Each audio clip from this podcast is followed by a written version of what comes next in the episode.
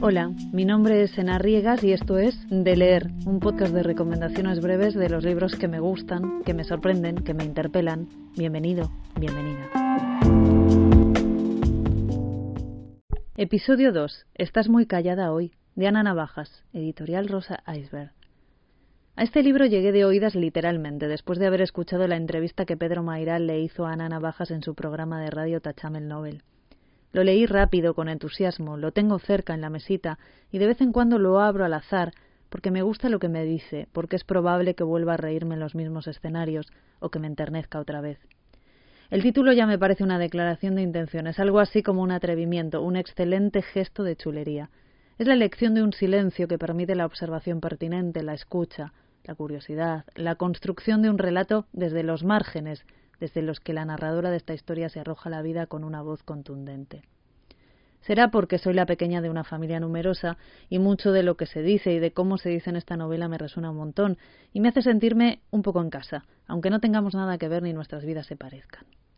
Estás muy callada hoy es una novela deliciosa, escrita a modo de diario o de registro de la narradora, que se llama Ana, por cierto, y que puede ser la escritora o no, o solo un poco, o qué más da en realidad. Bueno, el caso es que partiendo de la muerte de su madre, esta mujer adulta va elaborando una crónica de la vida que sucede después de ese tajo en carne viva y que yo identifico con eso que en los videojuegos se llama pasar de pantalla.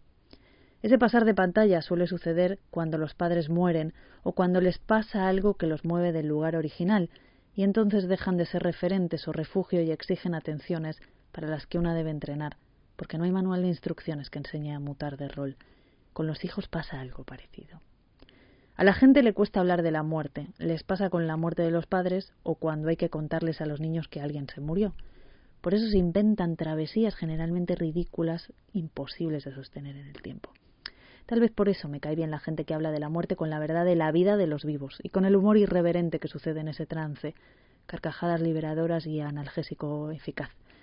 Escribe Ana Navajas. Fue así.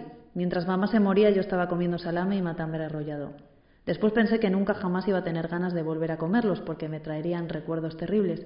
Pero no, por supuesto. Muy pronto estuve comiendo de los dos.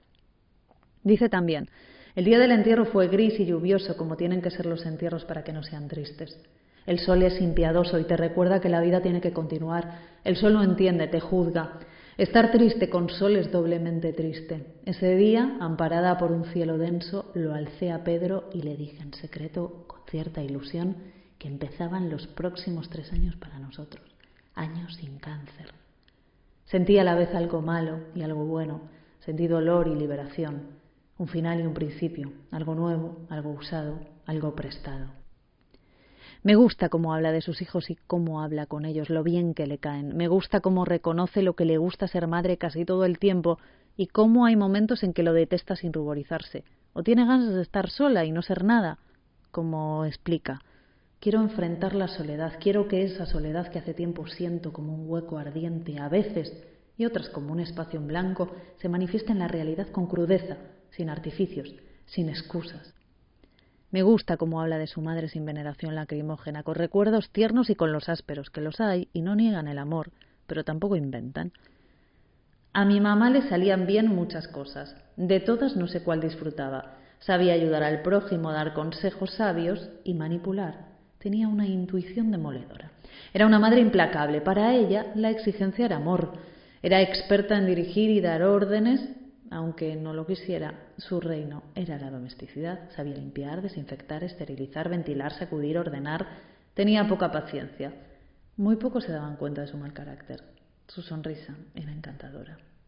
Este es un libro honesto, tierno, divertido, una especie de viaje de una mujer que se reconoce en todos los papeles elegidos. La huérfana que toma la decisión que hay que tomar en el momento que los demás no quieren traicionar los pactos establecidos, la hija que se ocupa hasta el hartazgo del padre viudo y melancólico, la hermana del medio con lo que significa ese lugar indeterminado en las familias grandes, la madre atenta, la esposa, la amiga, la profesional sin ambición y esencialmente la mujer que se plantea barajar y dar de nuevo, porque no sé siempre la misma como tampoco se está siempre en los mismos lugares. Escribe Me siento mal seguido, me duele la cabeza y el cuello, la panza, Estornudo, me siento cansada y la inquietud suele instalarse en forma de tenaz ardiente en mi garganta. Mi hermano mayor me dice que a todo el mundo le duelen cosas, que no hay nadie que se sienta perfecto, que yo tengo demasiado registro de mi cuerpo y de mis sensaciones, que la gente en general o no se da cuenta o se jode. Yo siempre me doy cuenta. A veces ciertas cosas me distraen de mí misma, pero no dura demasiado. Estás muy callada hoy es un ejercicio de memoria, es un tiempo lleno de preguntas, es una demostración de lo que construye, condiciona o amputa la herencia que nos dejan, de la misma manera, por cierto, que habrá un legado que asumirán nuestros deudos por nuestra acción u omisión, por no decir culpa, y un ejercicio extraordinario en el que se demuestra que lo ordinario no es material de desecho y que en casi todas las familias abrevan las grandes historias, las contadas y las pendientes. Yo no me la perdería.